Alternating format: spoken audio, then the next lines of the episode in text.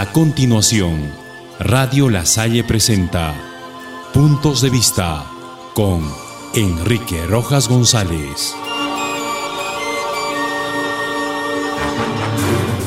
¿Qué tal amigos? ¿Cuántos sentimientos encontrados de frustración y desilusión se han producido en el corazón de millones de peruanos al comprobar que la calidad y el nivel de nuestra educación pública en el Perú no es el deseado por nosotros, obligándonos a remontarnos a épocas pasadas en las que la educación de antaño, muy lejos de las tecnologías y las metodologías novedosas de estos últimos tiempos, nos induce a pensar que todo lo pasado fue mejor. Evidentemente que las circunstancias son muy distintas el contexto en el cual se desenvuelven nuestras escuelas y colegios ya no es el mismo de hace 20 o 30 años atrás. La realidad de nuestros niños y jóvenes ha cambiado y evolucionado radicalmente. El mundo ya no es el mismo. La tecnología y la comunicación entre los seres humanos ha revolucionado todo.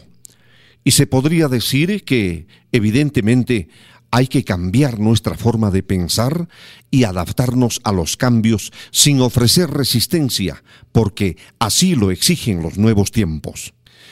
Partiendo de un aspecto elemental como es la alimentación que deben recibir nuestros alumnos de los colegios con jornada escolar completa, o la forma como deben ser tratados nuestros niños y jóvenes en la escuela, son temas que entre ayer y hoy difieren considerablemente.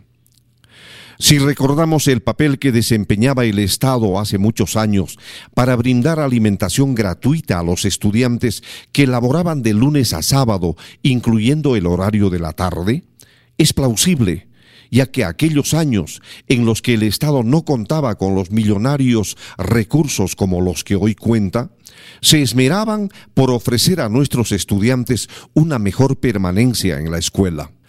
Si podemos comentar sobre el trato que recibían nuestros alumnos de antaño y de la forma como se persuade al docente de hoy para respetar los derechos que amparan a nuestros alumnos, la diferencia es considerable. Antiguamente era frecuente escuchar que la letra con sangre entra, frase en la que se amparaban muchísimos docentes pegalones para castigar a sus alumnos pretextando que con el castigo físico, psicológico o verbal se va a lograr un cambio en el educando. Hoy en día la realidad es diametralmente opuesta. Atrás quedaron los métodos agresores y abusivos que los maestros empleaban con sus alumnos para dar paso a una relación más humana, más tolerante, más comprensiva, y más empática hacia aquel ser que se entrega a su maestro esperando lo mejor de él. En esta perspectiva, hay quienes piensan que para cambiar sustancialmente nuestra educación se requiere de mucha audacia y salir así del estancamiento en que se encuentra nuestro sistema educativo. ¿Y en qué consiste esta audacia? En reconocer que nuestro sistema educativo no va más, y que es necesario que el sistema educativo se adapte a los grandes cambios tecnológicos. Según el columnista Jorge Isuski, no podemos tener estudiantes que vivan en el siglo XXI en la calle, pero que en su escuela vivan en el siglo XIX. Según la opinión del columnista, debemos imaginar una escuela sin ataduras como los currículos, los horarios fijos, las evaluaciones memorísticas y otras que propician su estancamiento.